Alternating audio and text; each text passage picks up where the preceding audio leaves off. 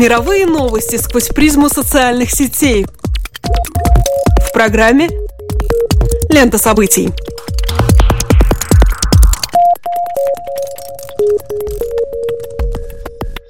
Добрый день, дорогие друзья! Вы слушаете Латвийское радио 4, и меня зовут Алексей Гусев. А меня Роман Шмелев, и в эфире еженедельный дайджест онлайн-новостей «Лента событий». Здесь мы бросаем наш субъективный взгляд на происходящее и обсуждаемое в интернете. Социальные сети Facebook, Twitter – все самое интересное и актуальное в течение следующих 15 минут. Самым заметным глобальным тегом в Твиттере на этой неделе оказался Solar Eclipse или солнечное затмение, а также его различные вариации. Люди с большим удовольствием и энтузиазмом делились впечатлениями, а главное, собственноручно сделанными фотографиями этого редкого природного явления. Конечно, нашлось и немало тех, кто жаловался на то, что от этой темы никуда не деться, и сетовал на то, что затмение на всю голову постигло слишком многих. Также в западном сегменте обсуждается террористическая атака на две мечети в Йемене. В результате погибли по крайней мере 16 человек. Российский же Твиттер негодует по поводу введения льгот на лекарства для чиновников и депутатов Государственной Думы на фоне общего подорожания медикаментов. Недоразумение недели. 17 марта, на следующий день после годовщины вхождения полуострова Крым в состав России, на сайте дизайн-студии Артемия Лебедева был опубликован новый логотип курорта. Отдаленно лого напоминает печать, так как представляет собой заключенную в круг восходящую надпись со словом «Крым». Знак полуострова существует в нескольких цветовых решениях, что позволяет адаптировать его к различным мероприятиям или использовать в разных сферах. Разнообразие разнообразные образцы логотипов получили довольно причудливую номинацию. Кроме довольно очевидных названий, таких как «море», «песок», «пейзаж», дизайнеры создали варианты фона под названием «абстракция», «кофе с молоком» и «камуфляж».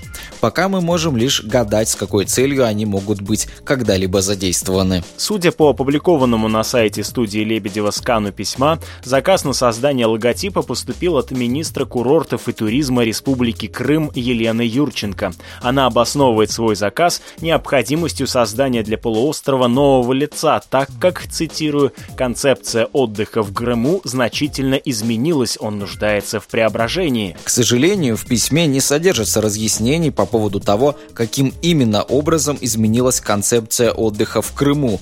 Министр лишь указывает на то, что в отличие от курорта в Турции, который продвигается под лозунгом «все включено», в случае Крыма применим лозунг «все учтено» и туризм вне политики. Презентуя свою работу, студия Лебедева тоже предпочитает обходить вниманием актуальный знаковый политический капитал Крыма, ссылаясь на его славу легендарного курорта, воспетого в произведениях писателей, поэтов и художников. Нетрудно догадаться, что получившийся результат стал одной из самых горячо обсуждаемых тем в русскоязычном сегменте интернета.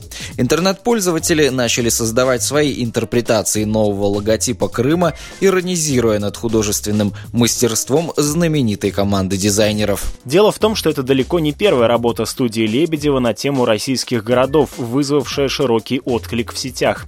Первым городом, для которого в студии был создан логотип, стал город Пермь. Сложно передать словами визуальную игру шрифта, но Лого Перми представляет собой правильную гармоничную букву «П» красного цвета на белом фоне и несколько напоминает работы конструктивистов. Резонансной работой также стала эмблема Москвы, снабженная красной звездой, вызывающей ассоциации с известным пивным брендом.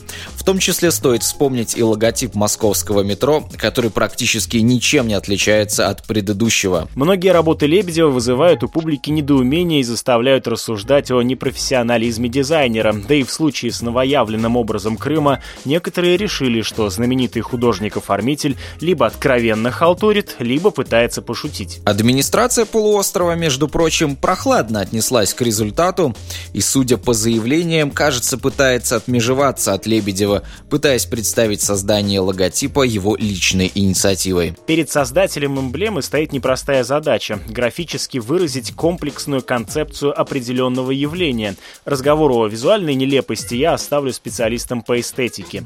Рекламный дизайн подразумевает не столько оформление существующего имиджа, сколько его формирование, поэтому в данном случае мне кажется интересной задачей выявление на базе сопоставления двух образов, актуального прагматического и рекламного программирующего, ту складку в терминологии Делеза, которая бы определила сущность конкретного знакового феномена, а именно восприятие Крыма в коллективном бессознательном участников российского информационного пространства. О Крыме существует два известных мне нарратива. Об этом феномене можно говорить либо в модальности вторжения, либо в модальности возвращения. Перед студией Лебедева стояла, как мне кажется, невыполнимая задача – создание нейтрального повествования о российском Крыме. Вспомним слова Юрченко о туризме вне политики. Можно сколько угодно говорить о достопримечательностях полуострова и его туристической привлекательности, но заячьи уши все равно будут торчать. Вот и в образцах крымского лебедевского логотипа всплывает, простите за тавтологию, незакамуфлированный вариант под названием «Крым-камуфляж» с характерной военнообразной раскраской, которая смотрелась бы также фартово на экипировке вежливых людей, как вариант логотипа «Крым-абстракция» на пляжной сумке отдыхающего хипстера. О Крыме пока еще невозможно говорить нейтральным языком, и данный пример нам вновь это демонстрирует. Возвращаясь к письму министра курортов и туризма, обращает на себя внимание еще одна фраза – смысловая трещина, которая не клеится к нейтральному Крыму. Цитирую. «Туристический сезон показал, что россияне поддерживают Крым, тем самым демонстрируя свой патриотизм и уважение». Конец цитаты. То есть отдых на полуострове становится еще и гражданским актом. Патриотическое поведение становится рекламным объектом, и не случайно, благодаря великолепному роману Виктора Пелевина «Поколение Пи», рекламщики приобретают воистину сакральное значение, будучи кастой современного жречества. Вирусное восприятие знаков потребления приводит к распространению сохранению не самого патриотизма, регламентирующего определенное отношение к стране, сколько воспроизводства узнаваемых образов патриотического содержания, будь то георгиевская ленточка или майка с российским президентом. О том, что такой патриотизм продается и покупается, свидетельствует и тот факт, что многие участники организованных правительством шествий участвуют в них за деньги для количества, а значительный процент, конечно, выходит на них по идейным соображениям или, например, подвергаясь влиянию рекламного образа, что заставляет их репродуцировать вращающиеся в информационном пространстве символы и писать на своих транспарантах узнаваемую формулировку «Я Крым» только на английском и с допущением нечаянной орфографической ошибки. Так что получается «Je suis crime». Сообщество недели.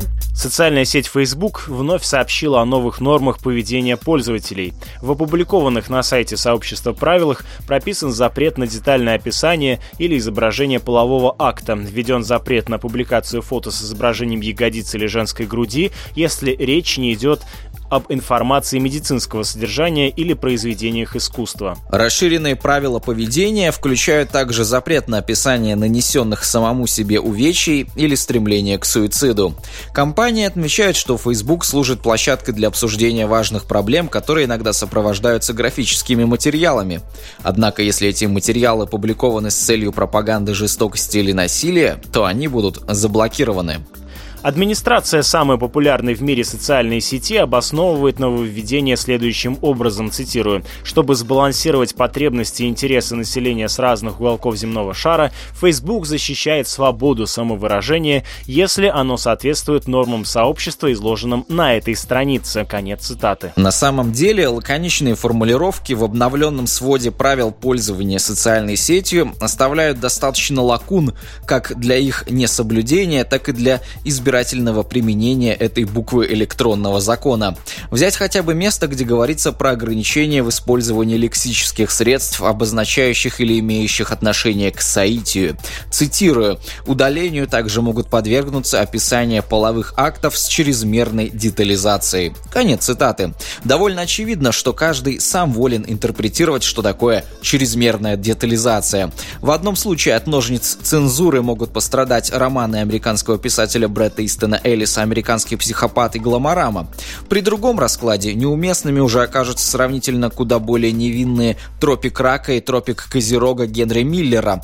А в третьем, кто его знает, может быть и образец золотой классики эпохи Возрождения Декамерон Бокаччо также станет неуместным на просторах самой большой социальной сети в мире. Так что уже можно проводить эксперимент, выписывая наиболее спорные места из этих произведений, относящихся к наследию мировой литературы, и смотреть, допустимо ли появление выдержек из написанного признанными писателями в рамках всего лишь персонального блога в соцсети по мнению ее администрации. Впрочем, не то чтобы подобные эксперименты уже не были поставлены. Все-таки рассматриваемые законотворческие нововведения оказались вписаны в раздел нормы сообщества скорее постфактум.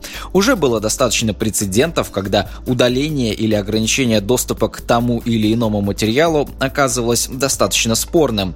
Стоит вспомнить хотя бы неоднократное закрытие сообщества «Луч», посвященного современному искусству. Конечно, содержание, появлявшееся там, кому-то может показаться шокирующим или неуместным, но это все скорее дело вкуса. Совершенно очевидно, что авторы сообщества не ставили своей целью оскорбления третьих лиц или нанесения какого-либо морального вреда.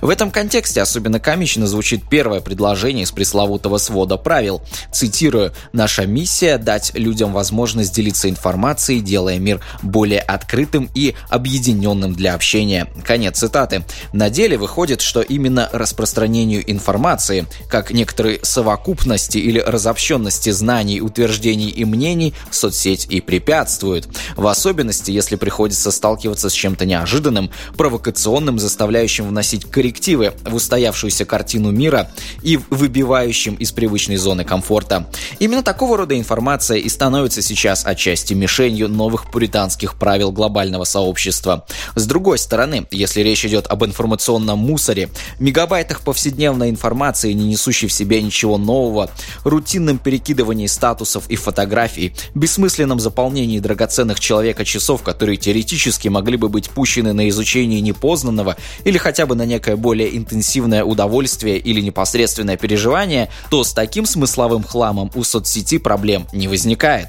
Информационная жвачка безопасна и не вызывает сильных эмоций. Тем не менее, привыкание к этому подножному корму без вкуса крайне высокое. Так что если уж Facebook вносит коррективы в свой устав, то чтобы быть честными, вместо благостных рассуждений про открытый мир и всеобщее единение, администраторам соцсети следовало бы записать, что они помогают людям убивать время.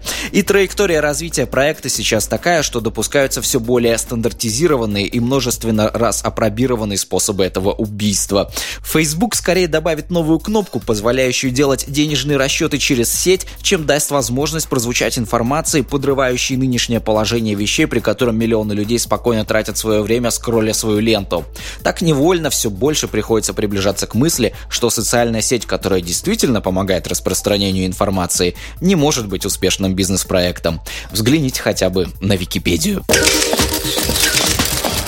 Персона недели. На уходящей неделе корреспондент издательства «Коммерсант» Александр Черных опубликовал у себя в Фейсбуке трогательную историю о бабушке Лидии Ивановне, которая, не зная французского, выучила песни Джо Дассена, Эдит Пиаф и других исполнителей. Журналист встретил свою героиню в метро, где та стояла возле газетного автомата и разглядывала обложку журнала с фотографией французского шансонье Шарля Азнавура. В апреле у музыканта, кстати, должен состояться концерт в Москве. И, как выяснилось, Лидия Ивановна является большим поклонником его творчества. Видео с поющей бабушкой Черных также выложил вместе со своей записью, и следует сказать, что они без преувеличения взорвали интернет.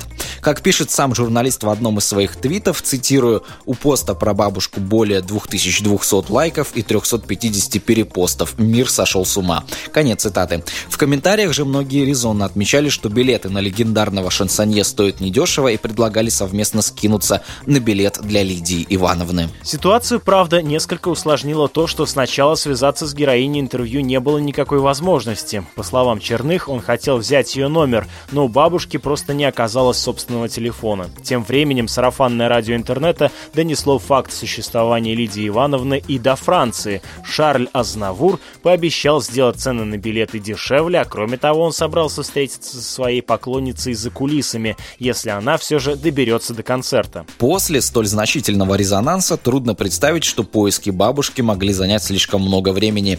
И она вскоре действительно нашлась, только теперь журналисты, взявшие у нее интервью, уже окрестили Лидию Ивановну звездой Рунета.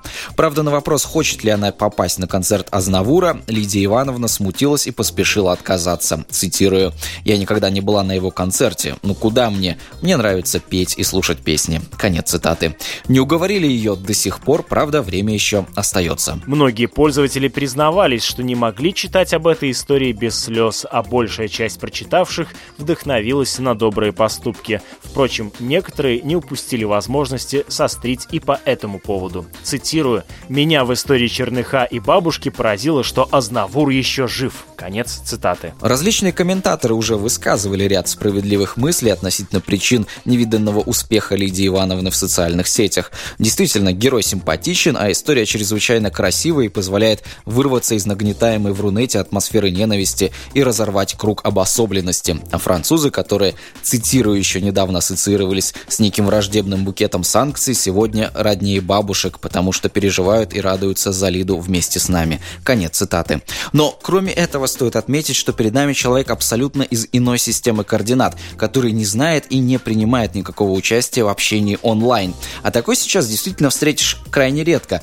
Популярность Лидии Ивановны обратно пропорциональна ее заинтересованности в успешности и трендовости своей персоны. Это не может не восхищать. Похожие чувства житель промышленной зоны должен испытывать какому-нибудь полинезийскому аборигену, никогда не соприкасавшемуся с прелестями индустриализации. Он еще не отравлен и поэтому лучше. Точно так же бабушка Лида лучше всех нас, делящихся видео и записями о ней в своих уютных микробложиках.